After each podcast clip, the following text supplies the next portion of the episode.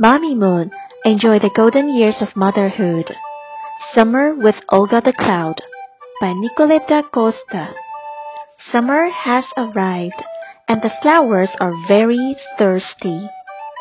So the daisy asks Olga to make some rain. But the sun arrives. No summer rain, says the sun. It's banned. Luckily, the sun sleeps at night. So Olga immediately make a fresh drizzle for her friends. Boys and girls, do you like summer? It's very hot in summer. Don't forget to drink more water. You may talk about what summer is like and how you feel about summer with your parents. Quiz time! Number one. Who is thirsty?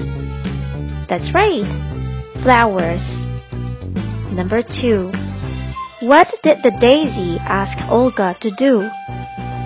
To make some rain. Number three. Who says there is no summer rain? The sun or the moon? That's right. The answer is the sun. Number four. When does Olga make drizzle for her friends? In the daytime or at night? The answer is at night. Number five. Were the flowers happy they got rain? The answer is yes. Were you right?